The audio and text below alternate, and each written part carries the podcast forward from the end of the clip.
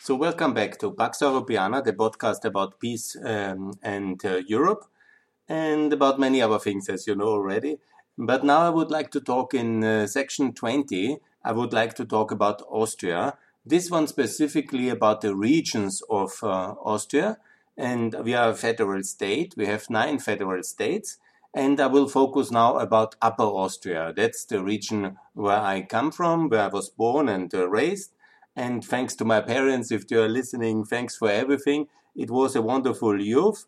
And uh, now I would like to describe you a little bit uh, the regions and make some proposals. They matter very much for everybody in Europe, don't worry, because the idea of federalism, empowerment, regional kind of economic development, European style, Austrian style, this matters very much.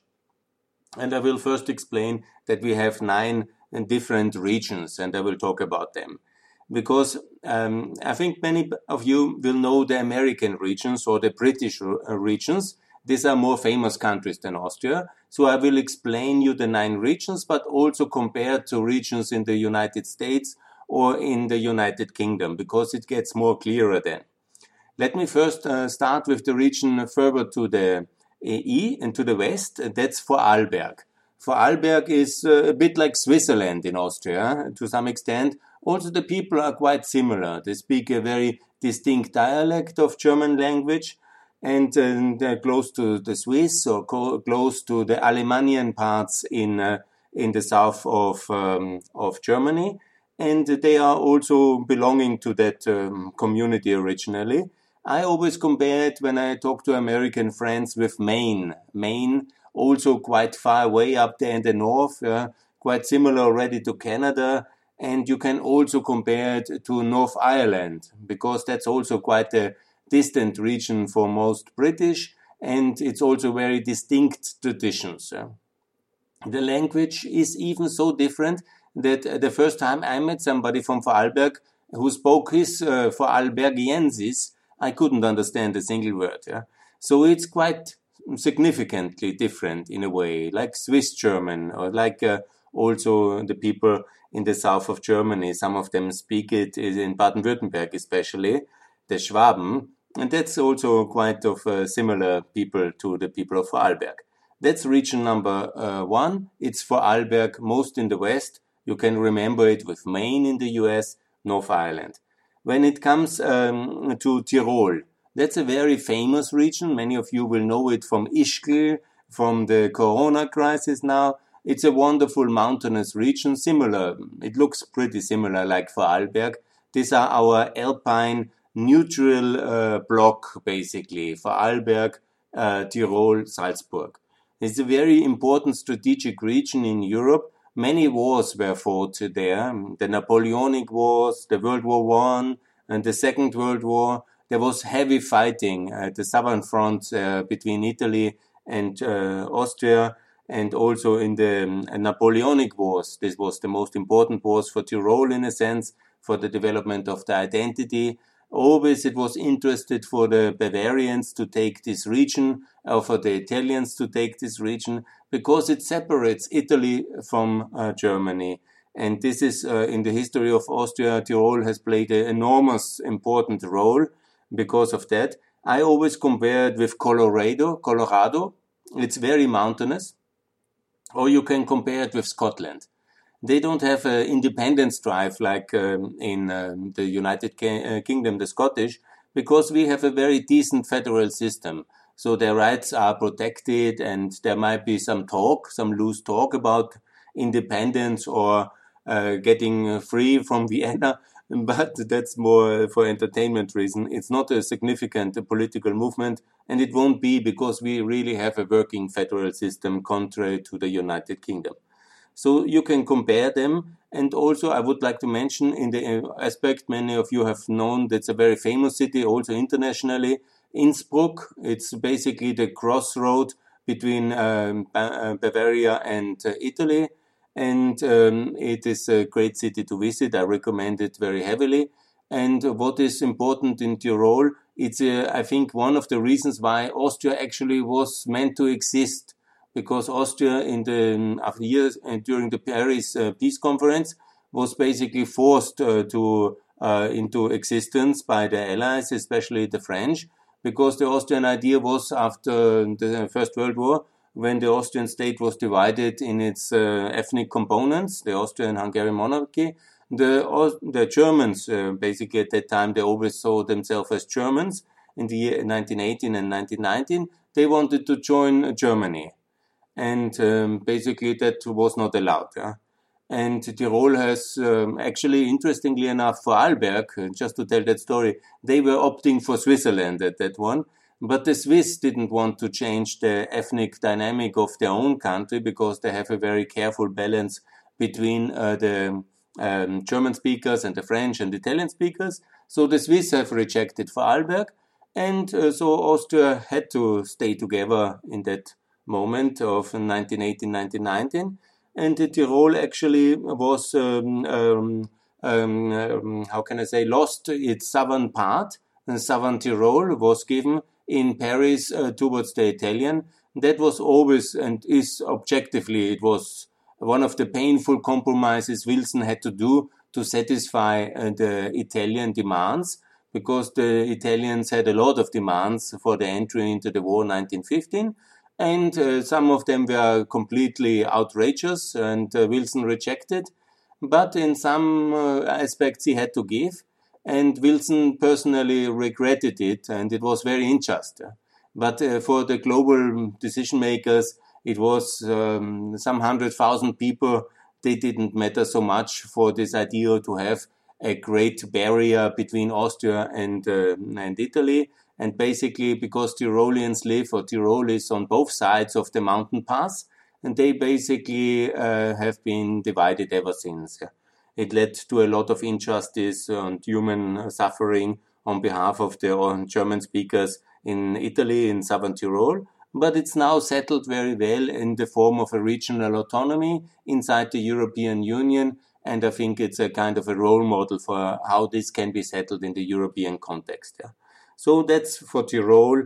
Important as well, never forget the reason why Austrian neutrality was so important for the Soviets was again Tyrol. It has played a really important role in the Austrian history because uh, this Austrian uh, neutrality led to Tyrol basically blocking uh, the two American occupied territories, Italy and uh, Western Germany. So basically, it was a big nuisance always, uh, this Austrian neutrality for the American forces stationed in Italy, then stationed in uh, Bavaria. They couldn't fly over with a communicate logistically, always had to ask for permissions. For example, in the Gulf War, the Austrians, uh, they have rejected that and it is a big mess and it's one of Stalin's legacy. I think he still smiles uh, every time the Americans have to ask to fly over Austria and Tyrol. Then I think Stalin still smiles and thinks that at least some of his uh, schemings has been successful. So Tyrol is really very important region. Then we come uh, to Steiermark, and that's a big industrial region and also for tourism. It's a very big automotive region, and you can compare it uh, to California or to Wales. It's very separate identity in Austria as well. The people have a distinctive dialect, but one you can understand. You know, they have a different intonation, but you can uh, understand the Styrians when they speak the dialect. Yeah, it's not so different like the Vorarlbergians or the Tyroleans is also difficult uh, to understand. Yeah? Nevertheless, the Steiermark people you can understand if you try.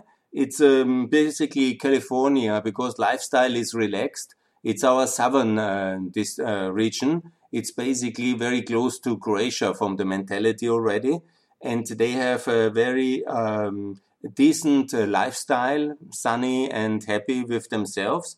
But they are also extremely hardworking in technical matters. Uh, they are one of the best when it comes to technology, innovation, and very much they are the most innovative region in Austria. In all technical fields, uh, they are leading. And so California and also Wales in some aspects with the separate identity and the industrial uh, tradition, it's quite a, a good comparison. Upper Austria is uh, the, the heart of Austria together with Lower Austria. These are the regions in the Danube Valley. valley, and they are basically going from the German border to the Hungarian border, the lowlands, and partly also the Alps. And they can be easily Upper Austria, especially with Pennsylvania. Also in Pennsylvania, you have a lot of German speakers, I was told. But Upper Austria, Pennsylvania, absolutely. And in England, it's the Midlands. It's the Midlands very much. Um, Upper Austria, the Western Midlands with Birmingham, and Lower Austria, that's the region around uh, Vienna, you can uh, compare with the Eastern Midlands, with Canterbury. There's also beautiful cities there, and Linz and St. Pölten. Linz is also the capital of Upper Austria, obviously, and they have a really uh, big industrial core. I will talk more about it in this podcast and in one of the next ones. Then we have um, the two Upper and Lower Austria. I already mentioned that. Uh, Lower Austria, you can in America compare with New York State. Uh, there's also a separate um, uh, district around New York. It's typical this kind of state uh, which has a bit of an identity issue because it's basically around Vienna, because Vienna is such a big uh, capital for Austria with 2 million people almost. And so basically it's dominating the state that surrounds it. And Lower Austria and Vienna together basically is half of Austria already, because here um, from uh, the 9 million people we have, 4 million people live in these two states. I talked already about Vienna shortly. Vienna is the capital, obviously. It's like DC or London. It's a big imperial town, too big for our small country, with a lot of inter- uh, imperial inheritance, inheritance and great buildings from the imperial past and it's really a touristic magnet of first rate. It led also to many problems politically because uh, we are a very divided country between the more conservative and Christian Democrat Western states and uh, Red Vienna. It certainly is a big division because of this imperial capital uh, with all its uh, global ambitions, then basically having to live in the small scale of the Habsburg uh, inherited uh, German inhabited uh, lands in 1918. But you know, we managed somehow to be successful thanks we are in the European Union and protected by the Americans. So we were managing to be successful. Salzburg is uh, then in the west again, next uh, between uh, Tyrol and Upper Austria. It was only late integrated in Austria. It was basically a gigantic bishopric and the seat of the Bishop of Salzburg until Napoleon times. It was an independent member of the German Empire uh, in uh, until Napoleon and him bringing down that empire. And later it was then in, this, in the Vienna Congress integrated fully into Austria. And you can compare it with Massachusetts. It has this great city like Boston. Salzburg is very much our Boston very rich place uh, full of uh, especially German uh, nobility and industrial owners who have decided to take Salzburg as their convenient place of residence with lower taxation, better tax avoidance measures, and a beautiful mountainous uh, seat with a lot of culture. It's famous also for the Salzburg Festival. In England, you can compare that with the southeast, with Oxford and these uh, places. I think that's the relevant comparison. Then you have Carinthia, that's more or less our Florida. It's um, uh, rather poor but beautiful, and it's full of rich people uh, who live there in their retirement at these famous uh, southern alpine lakes, and it's very, very beautiful. You can compare it with Cornwall in the United Kingdom and with Florida. And then we have Burgenland, and that's our um, uh, eastern uh, province. Uh, that's the uh, federal state of Austria, which looks like Hungary. When you go there and then you cross into Hungary, you see the buildings are quite similar, the architecture, the people, and it was content, contested territory in the split of the Austrian-Hungarian monarchy. That was the only area where there really was not a big war, but uh, in a way, for the Austrian-Hungarian situation, it was a real um, divisive war, and uh, with the small capacities of military left over, it was fought uh, with the basically by police and militia between in the border areas. And it was basically divided along ethnic lines. And in this part, in a way, it was part of Hungary in the monarchy, and in this part, mainly Germans lived. And so the, the friction line, the demarcation line between Austria and Hungary in 1918 and 1919, 1919 actually, was then decided by the force of arm and uh, by faked referendums. And one part, uh, the former capital of Burgenland, stayed in Hungary, and the rest came to Austria. You can compare it with the northeast, uh, with Newcastle. To this day, it's beautiful but poor, and what it has developed uh, due to EU integration. In my youth, it was still very poor, but now it's a reasonably developed uh, region, actually full of touristic asset, beautiful wineries, and amazing place to visit. After the corona, if you have ever time, go to any of the places because we have really a wonderful landscape and a wonderful tourism. And the poor people who were complaining about over tourism in 2019 have made no revenues almost in 2020 and 21 will also be a complicated year. So as Austria very much depends on tourism from America, Japan, China, and Germany and everywhere, it's very important. Please travel again once vaccinated. Please support the tourism because it's a beautiful way to earn money for the people living in these beautiful regions, but it's also a beautiful way to enjoy a wonderful mountainous um, and uh, wonderful lakes of Austria, also for bicycling and for wine drinking. That's actually what we love. So far, so good. One second, please. As discussed, I would like now to discuss about Upper Austria because that is my favorite region and here many things to say. I would like to talk about the tourism aspect. It's beautiful region with the mountains, with the Dachstein. You have to go along the Danube. It's very beautiful. The hilly north and also the flatlands all around. It's very beautiful. It has a strong industrial core. It's um, really amazing. And it's also very conveniently situated in the center of uh, Austria and the center of Europe it has um, it's the biggest industrial region with the biggest export of Austria, and it's a wonderful uh, region to visit and to live and to work. But there are some issues, and let me just uh, shortly cover them. First of all, the infrastructure is not so good as it could be. What really we need is a better highway system. We need one highway. It's the northern highway of Austria, which is missing. It's the highway along our northern border, and that's really um, problematic that we don't have a highway up in the north of Lower Austria going to Freistadt and Bad Leonfelden uh, to Eferding and then connecting to um, to Ried im Innkreis and then uh, to Munich because it's really the missing uh, piece of the puzzle. We also have problems with our highway to the south uh, through the mountains. It's not completely finished to this day with two tunnels. That's always so surprising that we have such a lack of infrastructure to this day in Upper Austria, and it's, I think it's a shame. We also don't have a full highway towards Prague. That's also a big missing link. So the northern highway in the north of Upper Austria, missing. And the highway to Munich, missing. The highway towards uh, the south, towards uh, Steiermark, incomplete the highway uh, towards the north to Prague, missing at least 30 kilometers in Austria and then 150 kilometers in the Czech Republic. And I'm talking 2021. We are like a half developed region. That's really very unacceptable.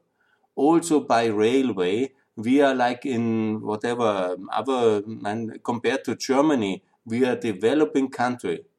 Our railway system, uh, we have some competition. That's good. The service is much better than it was in the past, but the speed is really outrageously slow. and that's the real problem of Europe. The small countries, and they don't, smaller countries like Austria, they don't have the resources to build expensive high speed trains. And Germany and France are building it. You can just watch how fast you can uh, fly there almost by train. And the small countries, they can just uh, try to get somehow slowly, slowly into Germany. And then you have the access to the big trains, yeah, and to the fast trains. I mean, that's ridiculous. I thought we are European Union. And when you, for example, want to go, go by train from Linz to via Prague to, to Berlin, or from Linz uh, uh, somewhere else, it's all extremely slow. Uh, the only fast train we have, which is reasonable well, it's between Salzburg and Vienna. I mean, we are like far behind of Germany and France and even Spain and even Italy. The big countries have so much advantages in terms of mobility and better infrastructure, and we are again simply not united enough.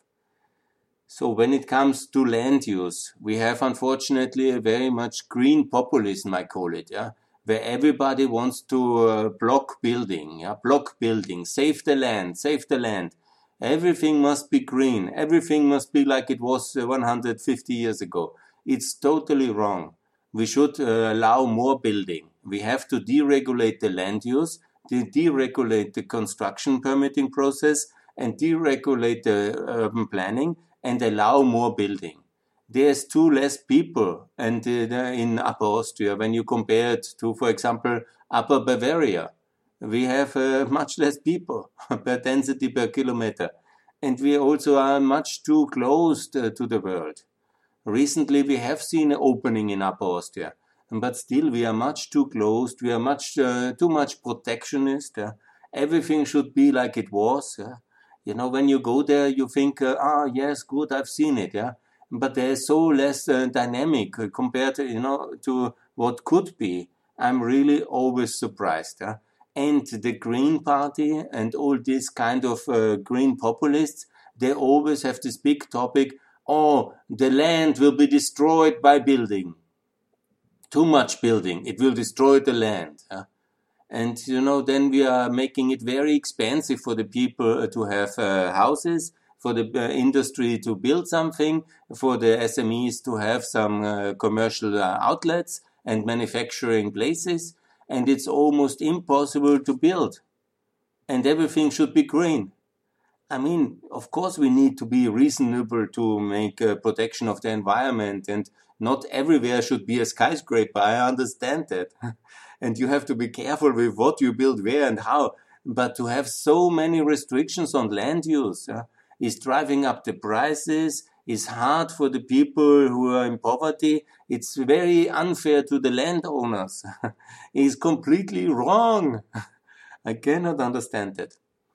Anyhow, privatization. There's so few privatization. Uh, I cannot even mention one. There's uh, still so everything in uh, state ownership, which is uh, from the energy sector to the infrastructure sector to the ski lifts, and so on. Yeah. There is not even an idea of privatization in Upper Austria, and not even a participatory kind of uh, privatization. That you basically sell at least the stakes of companies. We have this kind of uh, um, utility company and holding company owned by the state. Yeah, and the amount of companies there inside, it's unbelievable. I mean, and the corporate governance is, of course, uh, non existent, leading to complete collusion. And I don't say corruption, I hope everybody does his work well, but, you know, it's a collusive kind of uh, uh, inter. Uh, nobody knows what's going on there. And nobody wants to even take a look, I think. and that's completely wrong. so, privatization, openness uh, to people, and better land use and more openness, more Europeanness, and obviously, as I've said in the other part already about NATO and all the macro issues, I won't repeat them here. I want also to talk about uh, Upper Austrian culture of memorial and history. That's very important. Because Upper Austria was actually uh, freed by the Americans. It was General Patton who liberated Linz. It was General Patton who, with the Third Army who liberated Mauthausen, the concentration camp. And that's, by the way, a wonderful memorial site, and it's first class in Austria, but also in Europe. You have to visit it. It's uh, I've been many times there, and it's a very touching, but also very well done um, memorial site uh, to uh, keep the memory of the victims alive and also to show that Austria has a working memorial culture and it's a very important site for that. But for example, when you go to Linz, you will not find anything which reminds anybody that General Patton has liberated uh, this um, territory. He was the one who, his tanks have uh, freed Mauthausen. It's hardly visible. So I call for a museum of General Patton in Linz, directly at the Danube, where he liberated us, the big museum. It will be a wonderful tourist attraction for um, American tourists who love to go on the Danube uh, in a river cruise. They will stop in Linz, see the General Patton Museum. He is still to this day one of the most famous American generals. I'm sure every American will want to see this General Patton Museum and to cruise the Danube from uh, Würzburg or from uh, Passau on the General Patton cruise to Linz. That will be a big hit also touristically. And anyhow, that's just a side aspect. But we should also join NATO and show that we appreciate the liberation because at that time it was very important. Many people were free in Austria and were not killed by the Soviets because of Patton and the opportunity to liberate Western Austria. Unfortunately, he had to give uh, the north of the Danube back to the Soviets. He didn't want that, but uh, there was Eisenhower who insisted on that and the political leadership back in the US. On that one was bent on appeasement. And um, um, Stalin wanted to have Prague and the Czech Republic. And so uh, the north of Upper Austria was also occupied then for 10 long years by the Soviets. And it was terrible for the people there. A lot of crimes and injustice. And it's important also for that to have a museum but this Austrian kind of be careful with everything about history with America and the Russians has led that we also have no real museum for the occupation of the Soviet Union of the Mühlviertel. It's completely unacceptable for me. This summer I went there to see the house and there's a small kind of written, this was the former Commendatura. That's the everything that is left. And it's not, there are books about it, sure, yeah, there's documentation and movies but we should have a museum and say, here is um, this what happened, and there was this and this crimes, and we are lucky it's no longer, and so and so on, objectively by a real museum curator. Yeah?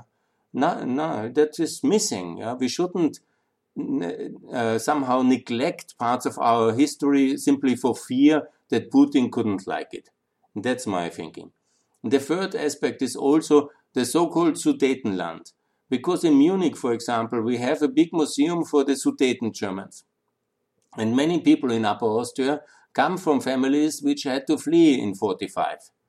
Obviously, you know, uh, there was many crimes committed, but crimes on both sides. And there were millions of people who had to leave uh, the Czech Republic. And I'm not uh, um, calling for revanchism. No, no, we are now all in NATO and EU. By the way, Austria joined NATO. But we should have a museum and also honor the people of that regions also as victims. Obviously, many of them were maybe also perpetrators, and obviously they shouldn't be honored. But uh, you know, there are many civilian innocent people. They have at least, I think, deserved some kind of central memorial. And why to leave everything for the Bavarians? Actually, you know, just uh, that we are um, we are have a memorial culture of a um, totally confused. Uh, and then also based on this confusion, we built the neutrality myth. And then we do money laundering with Russia, call to an end of sanctions and all these things. Where um, Upper Austria was unfortunately one of the central people calling to the end of sanctions in um, during the Ukraine crisis because of the deep industrial links with the Soviet Union at the time and also the right wing populists but basically, many people uh, prefer business uh, to politics, forget the past, and somehow get clean. It's also connected to our um, the, uh, sad fact that obviously uh, the um, the big bad guy. I don't want uh, want to mention his name, like Lord, uh, Lord Voldemort of the European history. He was born in Upper Austria in Braunau, and he was going to Linz in school You know, but we have to come also to terms with that. We cannot just forget history uh, because of that uh, sad uh, coincidence. Yeah? He was getting actually political educated in Vienna and he was basically also then politically successful in Germany. So you cannot uh, just uh, blend it out.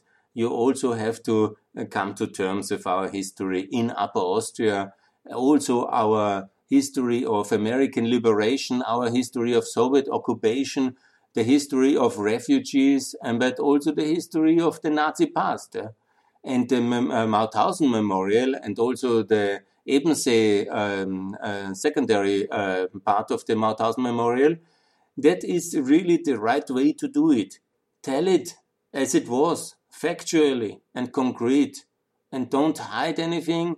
Don't uh, be ashamed. Yeah? Be ashamed of your crimes. That's good. Yeah, but be um, objectively invite international historians, build uh, memorials, build clarity. It's much better to, for our European identity if we are facing the past so we can be ready for our European future. That will help us enormously in all aspects, economically, politically, but also to find the right political consensus. Not right, I say not a correct one, because unfortunately Upper Austria is run in a coalition with the right wing populists, and I'm very much against that. I call now there will be elections in Upper Austria in September, and I hope that this kind of uh, coalition will no longer be continued. And I will also make a lot of podcasts about it and also videos. I'm sure that this is the wrong way. It was the, the wrong coalition for Upper Austria, and uh, the party of the right wing populists should not be in power anywhere in Austria.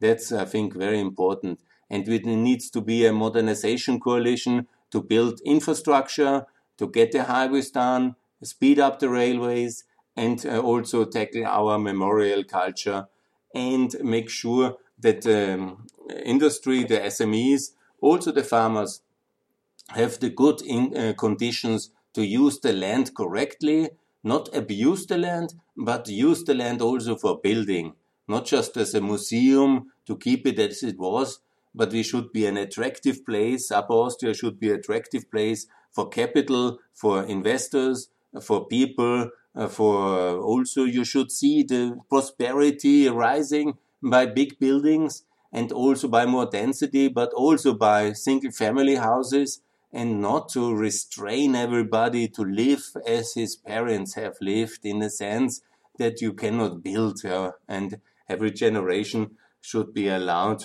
to build within the framework, uh, obviously, of reason, but we need to build and use our land more wisely, digitalize, obviously, as well, everything. In the European Cadastre uh, podcast, I've talked about this already, and also privatize some of this dusty, rusty administration and public holding, which we have so many. So that's really very important. And I call also for European Upper Austria and for more rights, also more rights to tax directly, also more rights uh, to have more responsibility inside the federal framework, uh, but also more open. And let me close. Please, Bavaria, never block the Austrian, Upper Austrian borders ever again. This is outrageous scandal what Bavaria has done in 2015 and now in the Corona. Open the European borders and nowhere should be ever any kind of border police from Bavaria or from Austria at this upper Austrian and uh, Bavarian border and at any of these borders anymore. So that's also very important. So let's connect ourselves. Let's also be as successful as Bavaria. I'm uh, for that as well. And let's compete and let's be successful in this united Europe and also inside NATO and with a federal Upper Austria stronger, more united, and also more federal. That's very important. Good. That's my first podcast on the regional level, and I will then also focus in the next one about Vienna. Thanks a lot for listening.